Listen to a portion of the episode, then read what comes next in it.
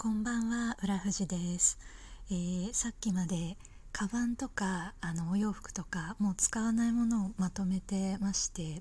というのも明日ちょっと行く予定があるところに行くまでの道の途中に道というかあの電車で行く途中にブックオフバザールが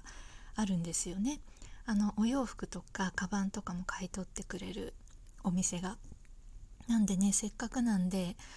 あの叩き売ろうと思いましてまとめてたんですけどいややっぱり気持ちがいいですねあの不要品をまとめて出して家の中がすっきりするとすごくいい気持ちがしますよね。あの物が多いのがあんまり好きじゃなくて特にお洋服とかそうなんですけどお洋服すっごい大好きなんですけど1軍だけ手元に置いておきたいみたいな数少ない1軍をぐるぐるぐるぐるローテーションしてもう傷んできたら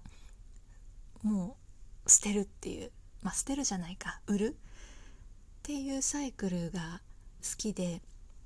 なので本当に手元には限られたお洋服だけが残っていてもう使わないくたびれてきたとか買った後に失敗に気づいた明らかに失敗に気づいたお洋服とかはもうすぐに売るようにしてるんですけどなのでねちょっと春本番の前にこれはもう着ないなっていうものとこれは使わないなっていうバッグと結構な量になりましてあのすごいかさばるんでねやっぱりバッグは。ちょっと荷物が多くなったんですけどこれでまたすっきりしそうで嬉しいところです。これ性格出ますよね。あのどっちもありますよね。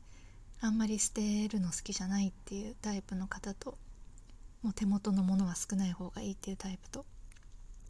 不思議なんですけどねあの私の両親はどっちとも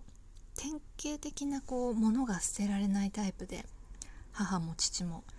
実家とかすっごいんですよ。もう物が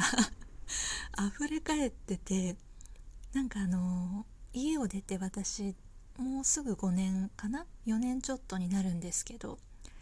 たまに帰るたびに愕然とするほどなんかそろそろ笑えないなくらいのものの量で特に母はやっぱり洋服ですよね。であと父は本本と画材がすっごくてもう家が尋常じゃないことになってるんですけどねなんか私はどちらの遺伝子も引き継がず 物をバンバン入れ替えるタイプになって、まあ、それはそれで良かったのかなと。まあ、というよりもあれですねあの私が今すごく狭いお部屋にワンルームのあのつつましい お部屋に住んでるので物が置けないんですよねそんなに。カバンとかもねあのー、コレクションなさってる方とかすごい素敵だなと思って憧れて見てるんですけど現実問題もう私の家だと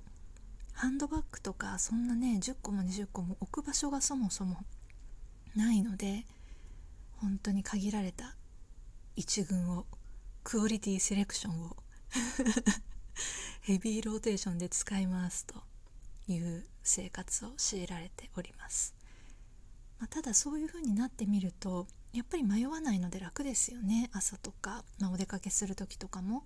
もうこれを持ってけばいいって。着てけばいいって。あの選択肢が少ない分悩まないしあのお洋服買う時にも合わせやすさとかもね重視して買うようになりますのでね。